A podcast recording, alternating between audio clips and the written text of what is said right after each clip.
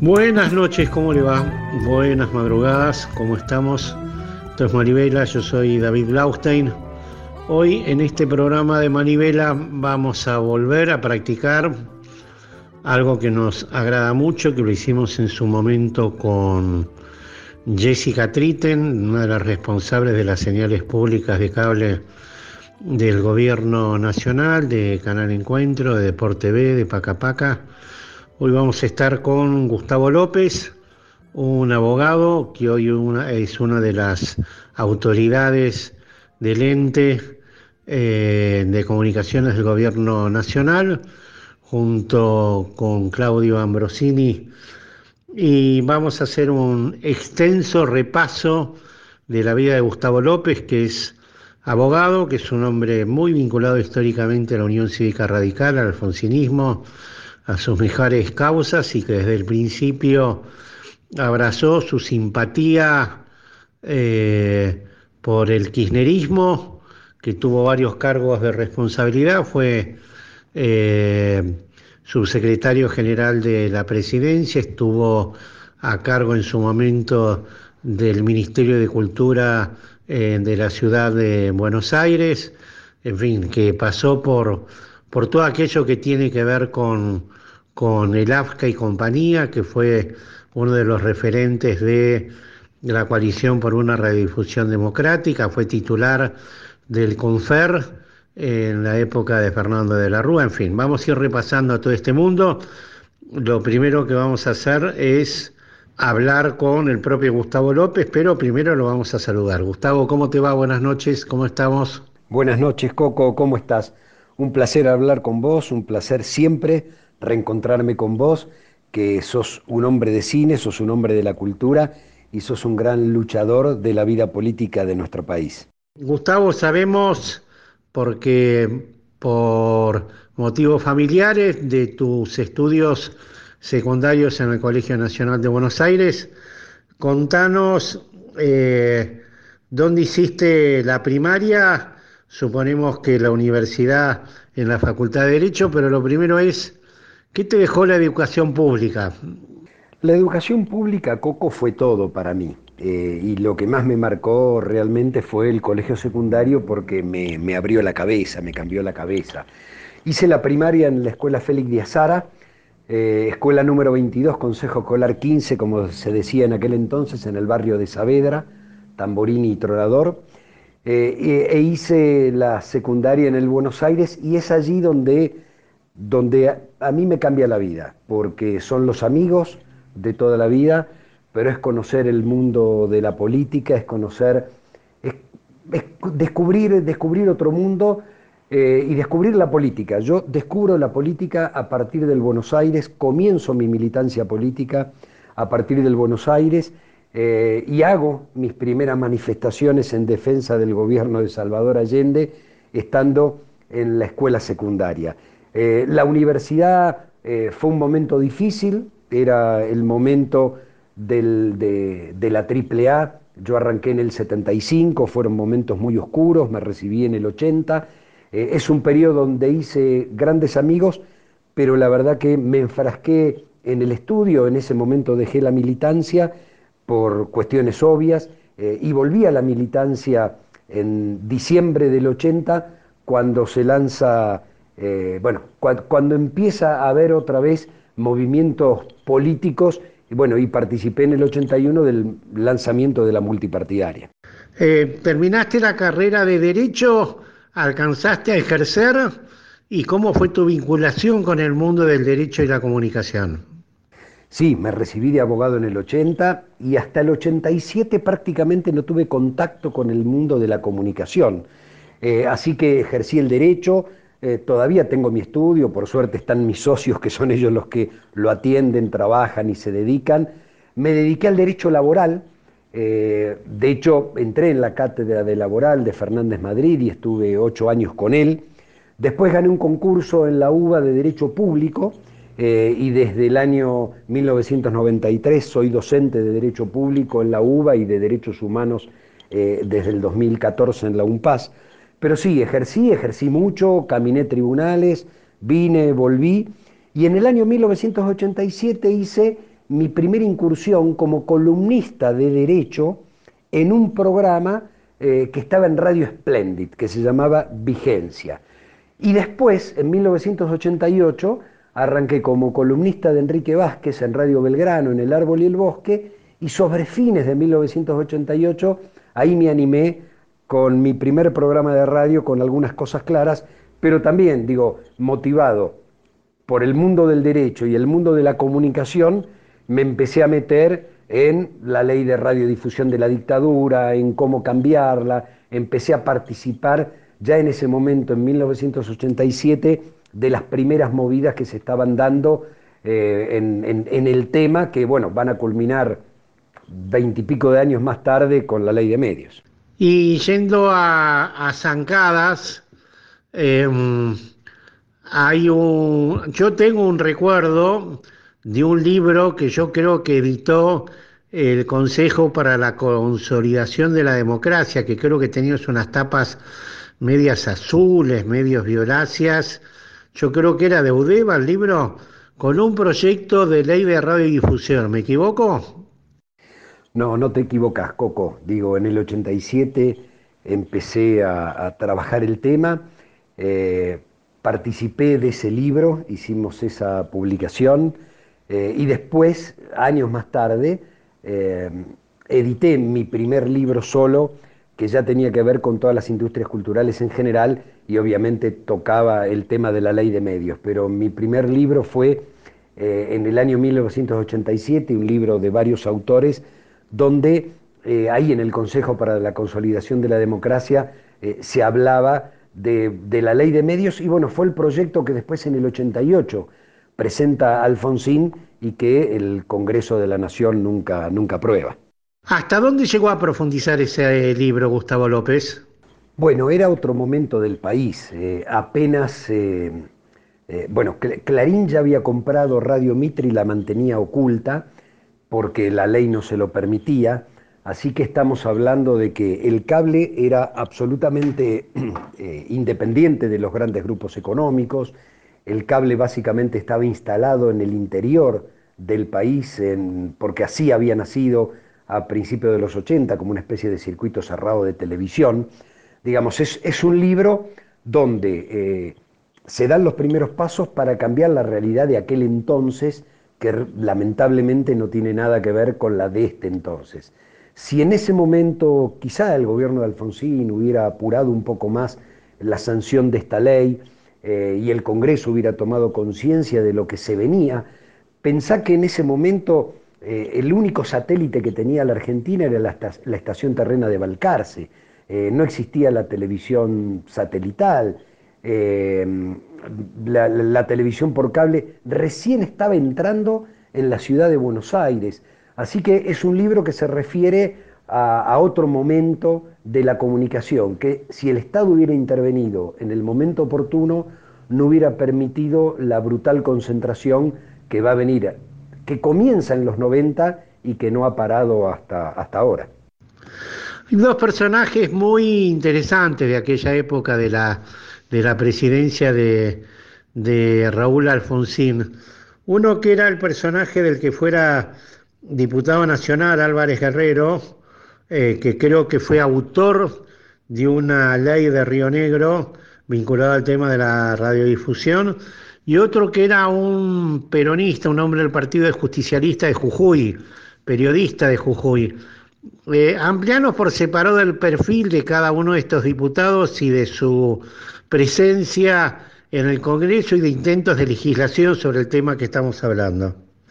Y otra vez, después hay una progresista, en aquella época progresista, y un peronista también vinculados a temas de la ley, vinculados a los temas de comunicación en el Congreso. Él era Daniel Carboneto y ella era Margarita Stolbizer. ¿Alcanzaron a escribir un proyecto en conjunto? Bueno, primero voy a arrancar por los 80. Osvaldo Álvarez Guerrero, que había sido gobernador de Río Negro y después diputado nacional, eh, presentó además un proyecto de ley de medios o de radiodifusión en el Congreso.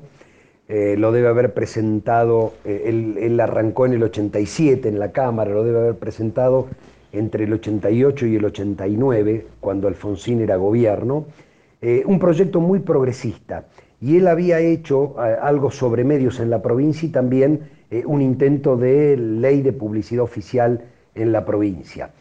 Stolbizer va a presentar un proyecto, eh, pero en el año 2002 eh, presenta su primer proyecto, eh, que es muy parecido a lo que nosotros habíamos elaborado en el, en el 2001. Pero tanto Margarita como Carboneto trabajaron mucho el tema, mucho el tema.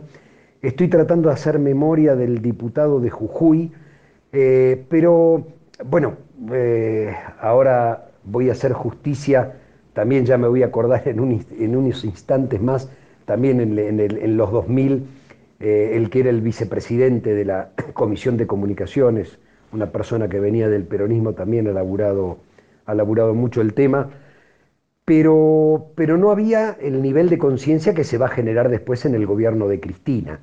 Entonces, así como Chirola Laferrier, no me acuerdo en qué momento del 80, siendo senador, eh, intenta sancionar el proyecto de, ley de rectificación o de derecho a réplica y termina siendo un muerto civil porque nunca más lo sacan en un medio de comunicación, a muchos de estos diputados, si se mantenían en la línea esa, diputados o senadores, de, querer regular a los medios, no volvían a los medios. Por eso algunos que escribieron unas cosas después la borraron con el codo eh, pocos años más tarde. Y ya nos acercamos a ese glorioso año de la creación de los 21 puntos de la coalición por una radiodifusión democrática. ¿Qué recuerdo tenés de aquello y qué importancia le das al surgimiento de la coalición y a la existencia de los 21 puntos? Mira, Coco, a mí me parece que fueron fundamentales, porque lo que hicieron fue con mucha generosidad, eh, y con mucha eh, sabiduría recoger mucho o todo de lo que se había escrito y de lo que se había luchado. Y a partir de allí, esos 21 puntos, estamos hablando del año 2004, porque eran 21 puntos, uno por cada año de democracia, eh, sintetizaban los anhelos de todos aquellos que queríamos cambiar la comunicación para ser una comunicación democrática. Eh, fueron fundamentales porque son la base eh, de lo que después va a ser la ley de servicios de comunicación audiovisual en el año 2009, es decir, cinco años más tarde. Y vuelvo a repetir, no es que todo nace con la coalición. La coalición, de una manera generosa, recoge toda la lucha que venía desde hacía mucho tiempo y a partir de ese momento no, no, se vuelve para atrás. Digo, a partir de ese momento es un increchendo que ya no depende de un gobierno o de un diputado o de un senador, sino del conjunto de la sociedad civil, yo diría del pueblo argentino. Es notable cómo la pandemia y la crisis ha agudizado la capacidad y el desafío y la creatividad de los artistas. Eh, en el cine se han hecho muchas cosas, en el teatro, en el streaming también, y en la música apareció esta modalidad de grabar a distancia. Andrés Calamaro presentó el disco Dios los cría, que es un álbum recopilatorio de éxitos con, con nuevas versiones en, en modo dueto que hace Calamaro, grabado en los estudios Red LED de Madrid y producido por Carlos Narea. Vamos a escucharlo a Calamaro eh, con Lila Downs, grabó con Iglesias, con Vicentico, eh, con Lila Downs ya dije, con Manolo García y Vicente Amigo, en fin, Gieco, Viver, Rafael, Milton Nacimiento, Juanes. Bueno, hoy en este programa vamos a escuchar a Calamaro en esta versión de duetos.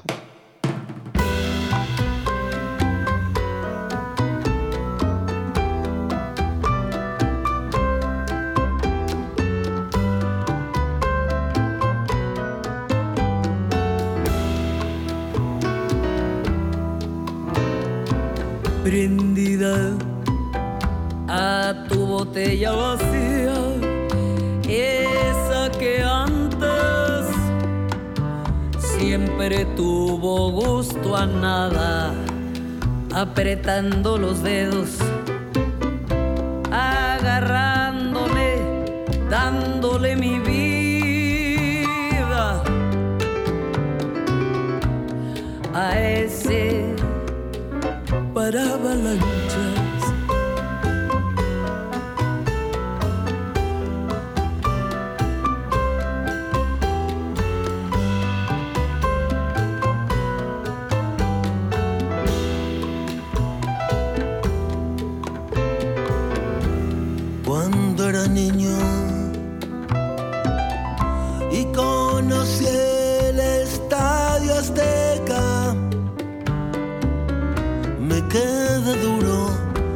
Aplastó ver al gigante.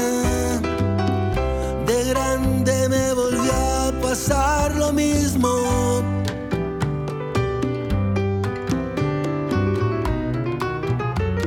Pero ya estaba duro mucho antes.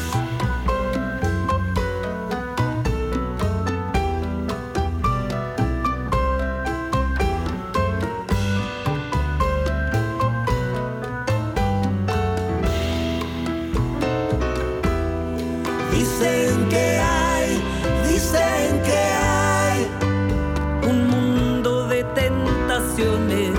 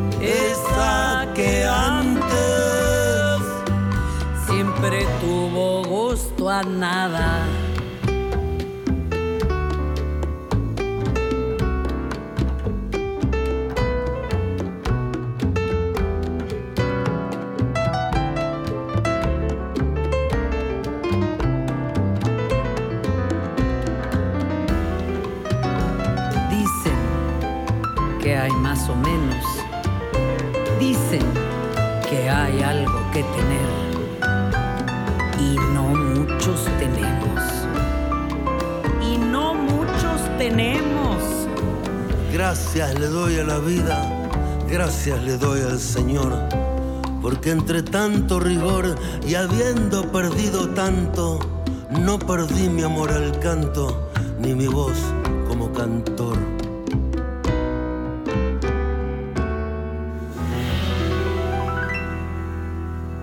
Manivela con Coco Blaustein. ¿Cómo se produce, Gustavo López, tu llegada al Comité Federal de Radiodifusión? Eh, con el gobierno de Fernando de la Rúa. ¿Cómo fue? Debo decir que un poco por casualidad. Si bien yo era un militante radical de muchos años, yo había comenzado a militar en la Juventud Radical Revolucionaria en 1973. Digo, allí, en el Nacional Buenos Aires, comienzo a militar. Eh, y en el año 81 eh, vuelvo a la militancia activa con mis viejos amigos. Eh, con este relato que yo te hacía de la multipartidaria, el 17 de diciembre del 81, después en el 82. Bueno, transito todo el gobierno de Alfonsín y yo llego, digo, a pesar de ser un militante radical, yo no lo conocía personalmente a De la Rúa, lo conocía en el gobierno, siempre había militado en el alfonsinismo, pero algunos amigos que habían transitado conmigo experiencias radiales, como Darío Lo Pérfido, que era columnista en el programa que yo tenía, con algunas cosas claras. Digo que tenía de columnistas a Tilio Borón en política internacional, a Claudio Lozano en economía, a Conrado Geiger en humor. Lo tenía él como columnista de, cultura. Bueno, cuando sucede eh, el triunfo de la alianza, yo en ese momento prácticamente había dejado de militar en el radicalismo, me había acercado al Frepaso, era muy amigo de Chacho, muy amigo de Graciela Fernández Meijide. Bueno, mis, mis coincidencias venían por ese lado más que con un radicalismo bastante conservador. Eh, de hecho, en el 95 yo había votado Bordón Álvarez y no había votado eh, a la fórmula radical. Pero bueno, triunfa de la Rúa, yo estaba alejado del radicalismo, pero me llama eh, tanto lo pérfido como un grupo de gente que yo los conocía de la carrera de comunicación. En la carrera yo había hecho muchos trabajos en la militancia partidaria con la carrera de comunicación de, de comunicación social de la UBA. Eh, y bueno, me llaman y me dicen, creemos que vos podés ser la persona para, para este cargo. Y debo decir que yo llevé adelante lo que siempre había creído que había que llevar adelante. De hecho, terminamos escribiendo un proyecto de ley. Y ahí tuviste oportunidad de redactar eh, otro escalón muy importante de una ley de radiodifusión, ¿no? De otra nueva ley de radiodifusión. Sí, fue un escalón muy importante porque por primera vez eh, la, centramos, ese proyecto de ley lo centramos en la Convención Americana de Derechos Humanos.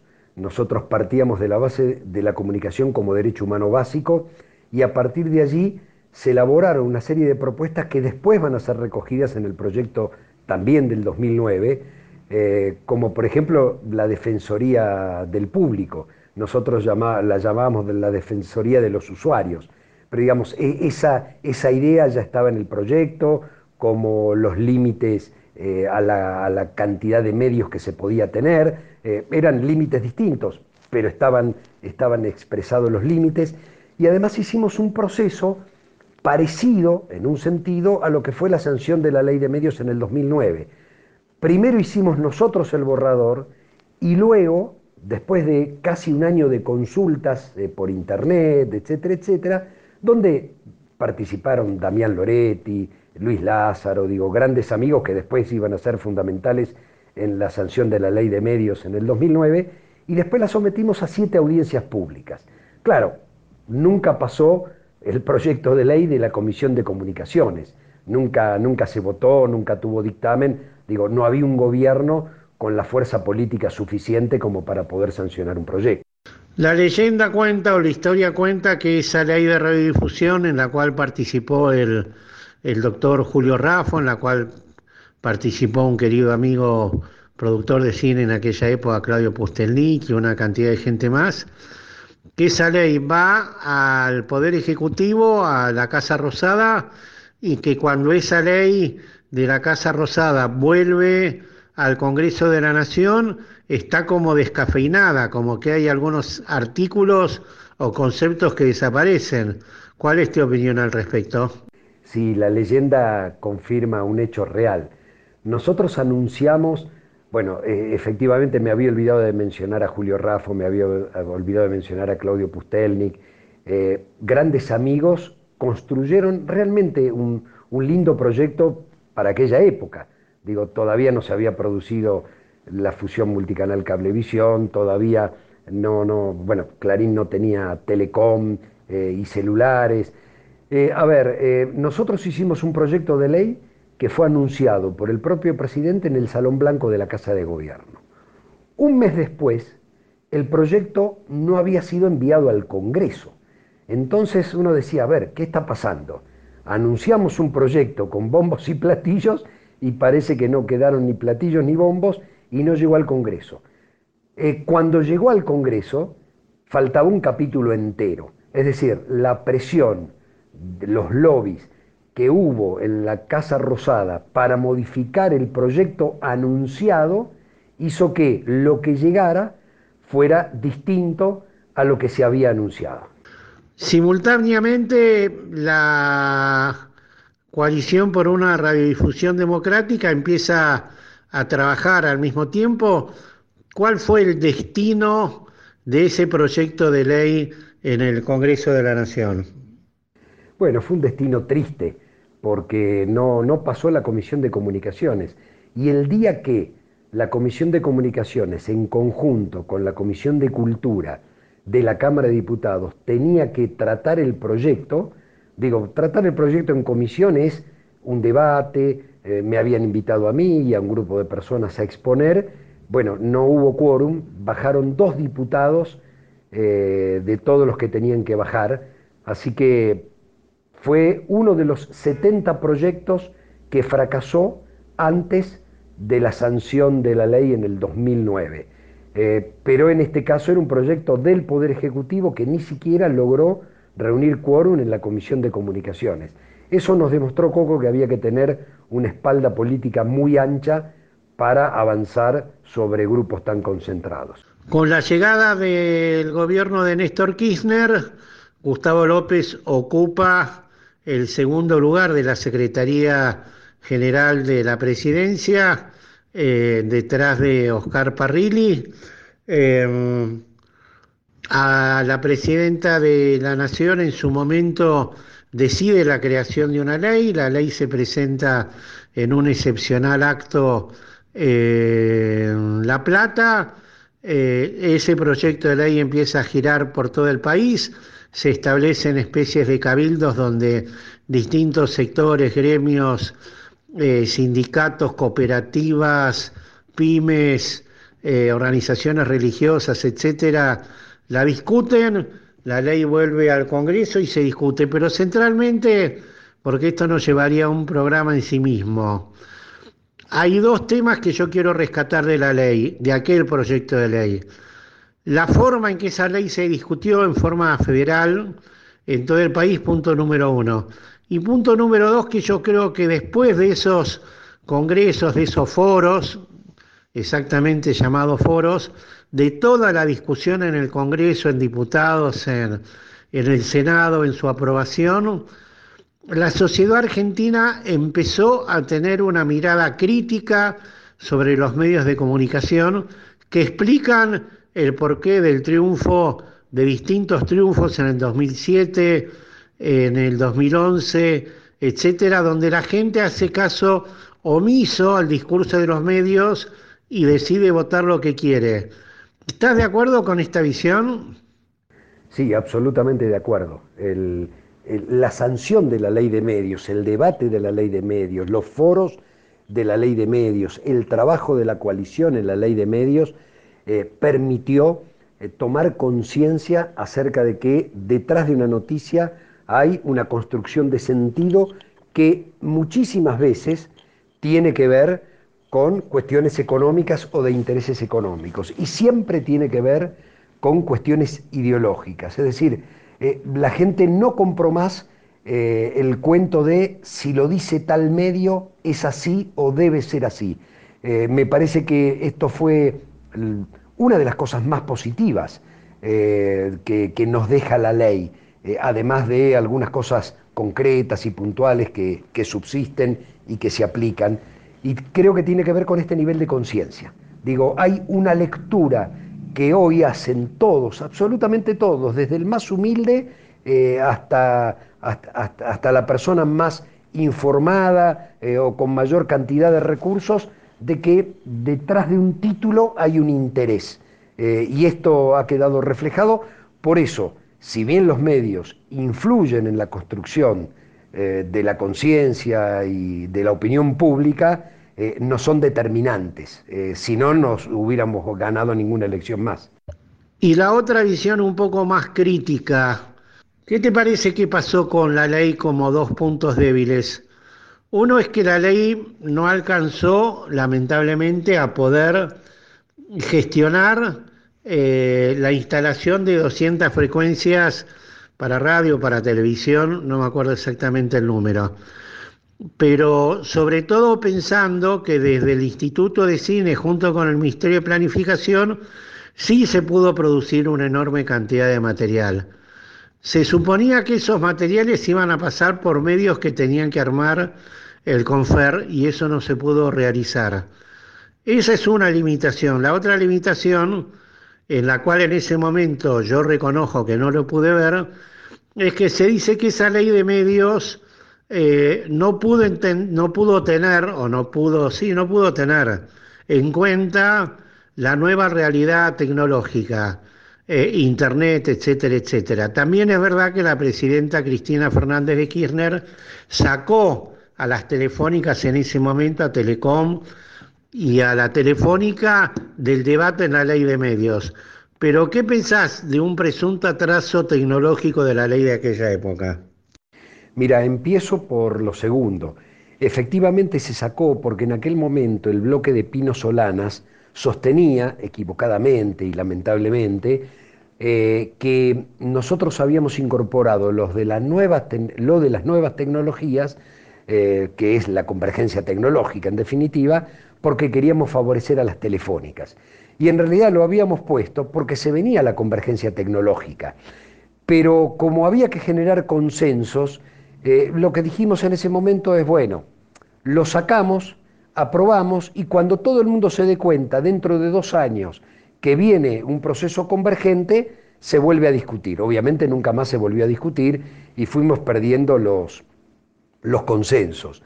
Yo creo que sí, se cometieron errores en la ejecución de la ley, eh, no, no generamos un sistema de medios alternativo, se pensó quizá que con la ley alcanzaba y que se podía armar otro clarín, y la verdad que eso es imposible. Yo había recomendado, no me escucharon, que ahí, había que hacer una alianza estratégica con el sector cooperativo, porque el sector cooperativo del interior, eh, sobre todo las cooperativas de servicios públicos, eran claves para competir en el audiovisual con los grandes grupos, porque eran los únicos que podían competir, porque eran los únicos que tenían sus propios clientes, incluso su propio monopolio legal. Digo, porque prestaban la telefonía o prestaban el servicio de luz o prestaban el servicio de gas. Entonces, eh, podíamos meter nuevos actores que compitieran con estos actores eh, absolutamente oligopólicos y formadores de precio, con un conjunto importante de cooperativas de servicios públicos del interior.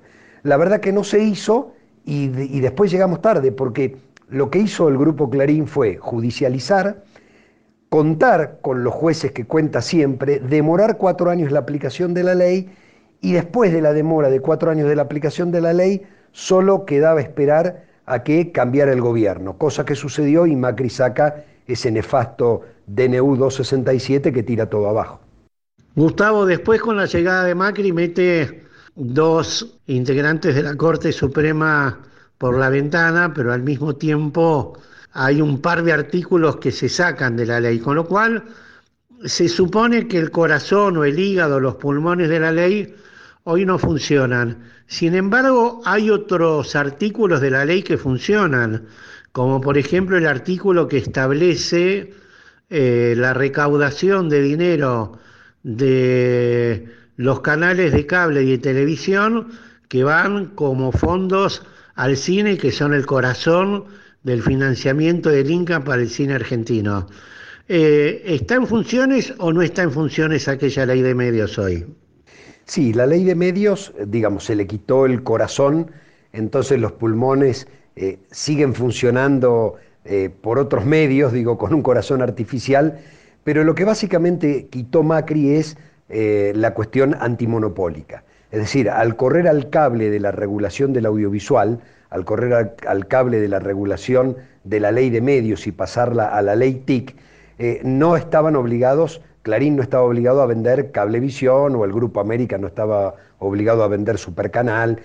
Entonces mm, mm, consolidó la concentración, la concentración de la propiedad de medios. Obviamente eh, hay otros artículos que siguen, pero para mí la ley de medios tenía eh, tres, tres ejes centrales. La comunicación como un derecho humano básico, el otro eje, que era la contracara de esto, era regulaciones antimonopólicas, y la tercera, la producción audiovisual de contenidos deja de ser un derecho humano básico porque los monopolios atentan contra el derecho humano básico, sigue habiendo producción eh, de contenidos porque seguimos recaudando eh, de la televisión abierta y del cable para el Instituto del Cine, para el Instituto de Teatro y para el Instituto de la Música. Pero yo creo que con las nuevas tecnologías hay que volver a regular o re-regular todo lo que son las plataformas de streaming porque hoy los consumos culturales se han corrido y necesitamos recaudar para la producción por ese lado.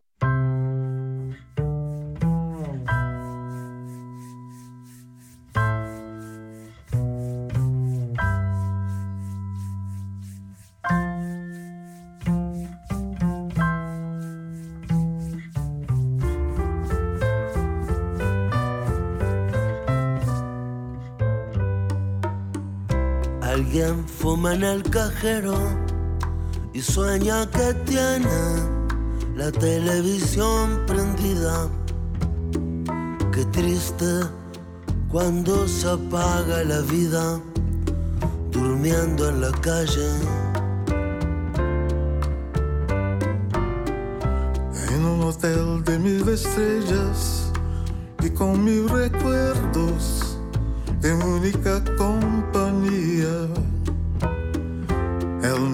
Está lleno de fantasmas, durmiendo en la calle, cerca de tu casa. El mundo está lleno de fantasmas, durmiendo en la calle. En la calle. Uno que pateó el tablero, otro que sueña con las mejores bebidas. Qué triste cuando se apaga la vida, durmiendo en la calle. En el cielo las estrellas y toda la frente adornada con espinas. La noche está llena de tristeza, Tristeza, durmiendo en la calle, cerca de mi casa. La noche está llena de tristeza, durmiendo en la calle.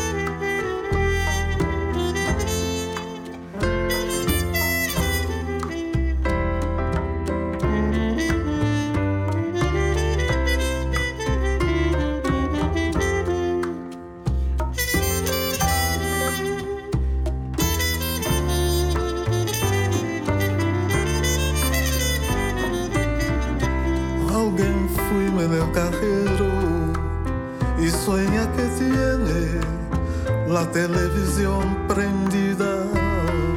Qué triste cuando se apaga la vida, durmiendo en la calle. Qué triste cuando se apaga la vida, durmiendo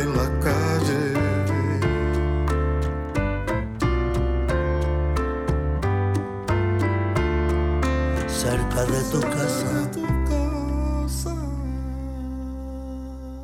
Manivela con Coco Blaustein. Y de repente un día aparecieron las plataformas. Em, ¿Qué pensamos de la aparición de las plataformas? Ya sé, merece otro programa por completo.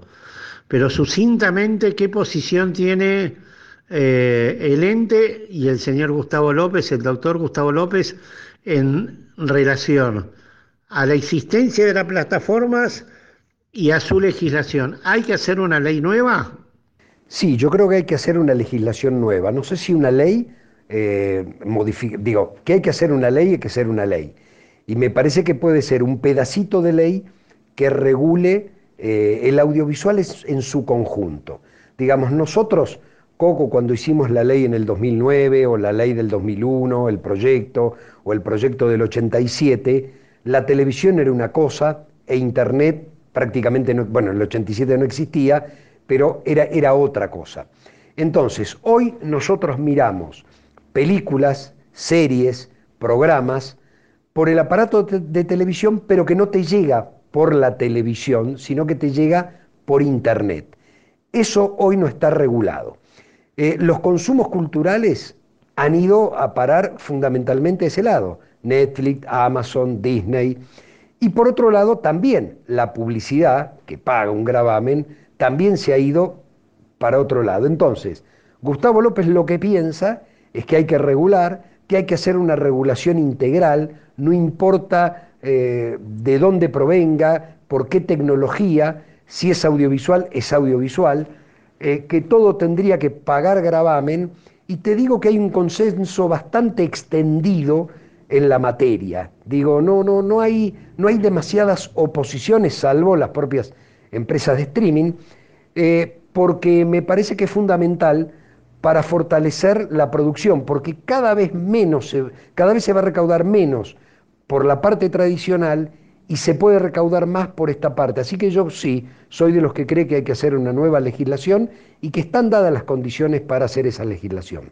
Y en relación a lo que hay que hacer con las plataformas, hay distintas formas en el mundo, en propuestas de la Argentina.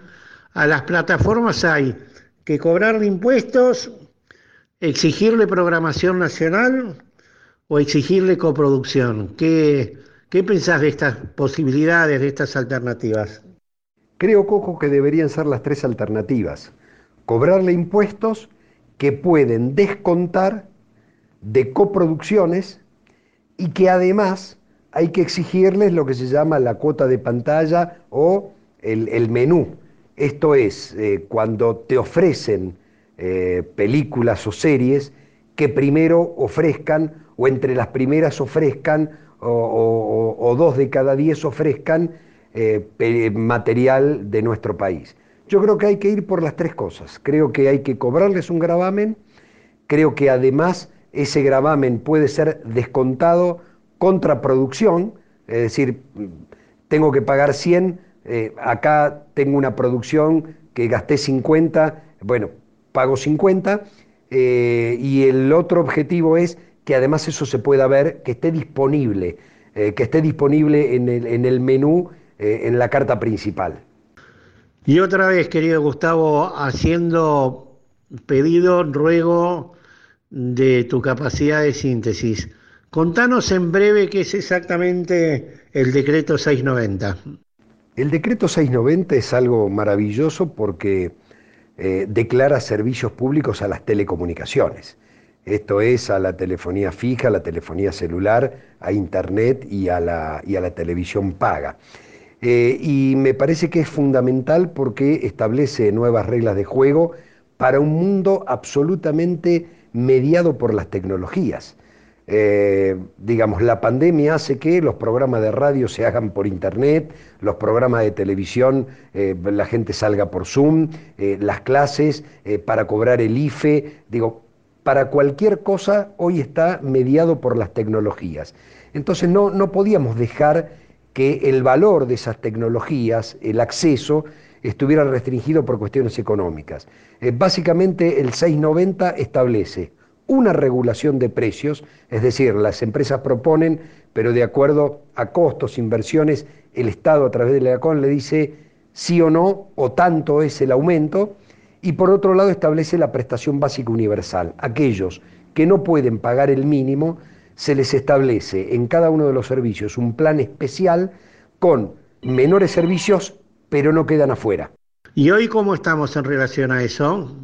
Lo estamos trabajando, estamos eh, preparando los proyectos, estamos hablando con los presidentes de las comisiones de ambas cámaras, estamos hablando con un equipo dentro del ENACOM y en otras instancias del Estado, pero estamos trabajando eh, para buscar esos consensos, para ver cuál es la mejor legislación, analizando la legislación europea, que en este momento está discutiendo los mismos temas, España, lo está discutiendo en el Congreso, lo ha discutido Francia, así que eh, calculo yo que nuestra idea es eh, en este año que puede ingresar y que se pueda debatir. Hace pocos lunes Gustavo López se realizó en Casa de Gobierno un evento donde estuvo el secretario de Comunicación, Pancho Meritelo, Tristán Bauer, Lucrecia Cardoso, la mano derecha de Tristán Bauer, estuvieron cantidad de productoras de televisión. Eh, y el presidente Alberto Fernández cerró en una nueva propuesta que termina presuntamente con un fideicomiso para la producción audiovisual. ¿Tenés posición tomada sobre eso? Sí, tengo posición tomada, me parece que es un paso adelante, todo ayuda, pero creo que no alcanza. Eh, por eso creo que se necesita esto otro, porque esto otro va a engrosar las arcas mucho más. Eh, pero me parece que sí, que es un buen primer paso a partir de, de la legislación de economía del conocimiento. Y la última, en este momento, si no se empezó, se está por empezar una serie producida por una OTT, por una de estas plataformas, eh, nada menos que sobre una formidable eh, novela de Tomás Eloy Martínez Santevita, eh, dirigida por Alejandro Masi y por nada menos que el hijo de Gabriel García Márquez. Westergel, el Eternauta, también va a ser producido por una ETT, por una plataforma. El futuro hay un documental sobre Mercedes y otro documental sobre Fito Páez, que también va a ser una plataforma, otro sobre Bonavena. ¿El futuro de nuestro audiovisual está en manos de las plataformas? Pareciera que sí, pareciera que sí. Eh, por lo menos por ahora, digo, cuando uno dice el futuro en estas tecnologías, Coco, vos las conocés mejor que yo, cada vez duran menos tiempo.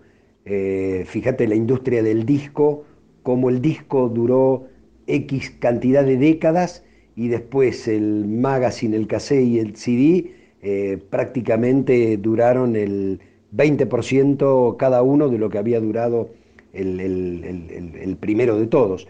Creo que sí, que en este momento, y calculo yo que por el próximo lustro, por lo menos, eh, a lo mejor es más, a lo mejor es una década, pero en el próximo lustro creo que son las eh, OTT, las grandes productoras eh, audiovisuales del planeta. Por eso es tan importante para mí regular allí, tener la posibilidad de recaudar allí y tener la posibilidad de mostrar allí y que sea, bueno, un canal de difusión de toda nuestra producción. Gustavo López, ¿querés decir algo más o te agoté? Coco, nunca me agotás, me apasiona hablar con vos, me apasiona, eh, extraño los cafecitos en Palermo, donde nos reuníamos con vos, con Pustelnik o con algunos otros amigos, eh, hablar de todo un poco, hablar de la política en general. La verdad que tenemos, eh, tenemos los, mismos sueños y los arrastramos desde hace muchísimos años. Yo quiero terminar diciendo que tenemos una oportunidad que no la podemos desaprovechar que tenemos que aprender de los 12 años y medio de kirchnerismo, donde se concretaron muchísimas de esas oportunidades. Yo muchos de los sueños que siempre soñé eh, los pude concretar despiertos en esa década larga maravillosa, argentina y latinoamericana.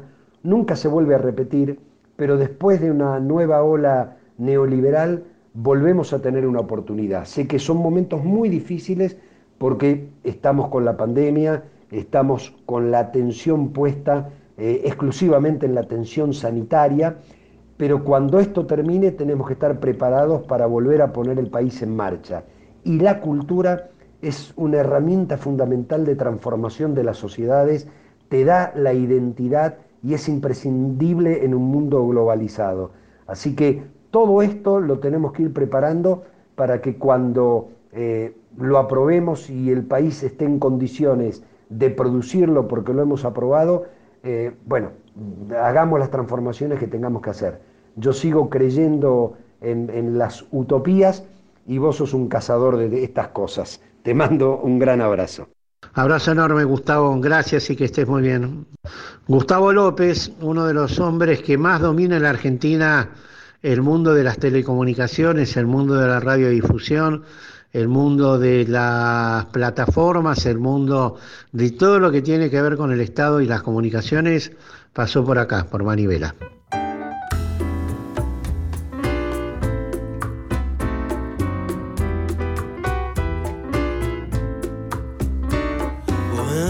en la sombra encontrarle el sentido a las cosas. El deseo y a destiempo también es necesidad. Te quiero porque a pesar de todo me vas a seguir queriendo un poco más. Permite que me saque el sombrero para saludarte. Libertad. Bohemio y tu deseo de aferrarse a las espinas de las rosas. Bohemio que prefiere que la noche lo acompañe a caminar. Te quiero porque dentro del abismo vas a seguir siendo el mismo para mí. Que me incline ante tu sombra cuando un cántaro se rompa. Libertad.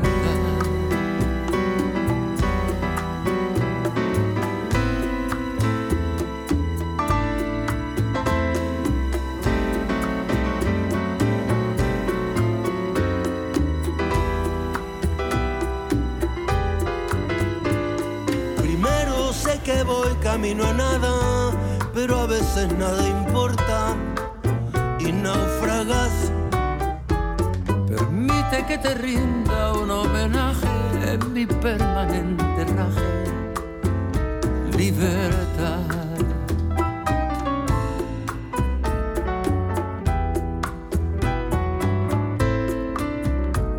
Anoche te escribí nuevas canciones, eso solo significa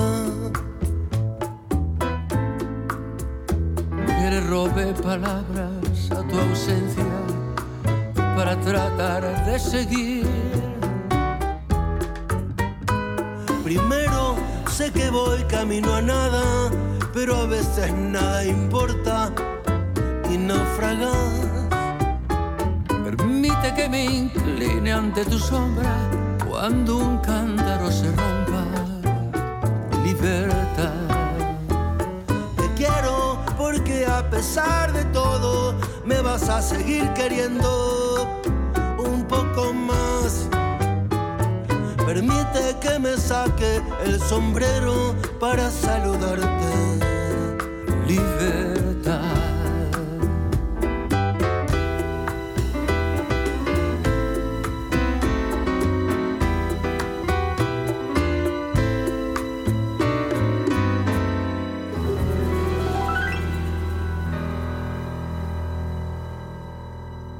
Manivela con Coco Blaustein.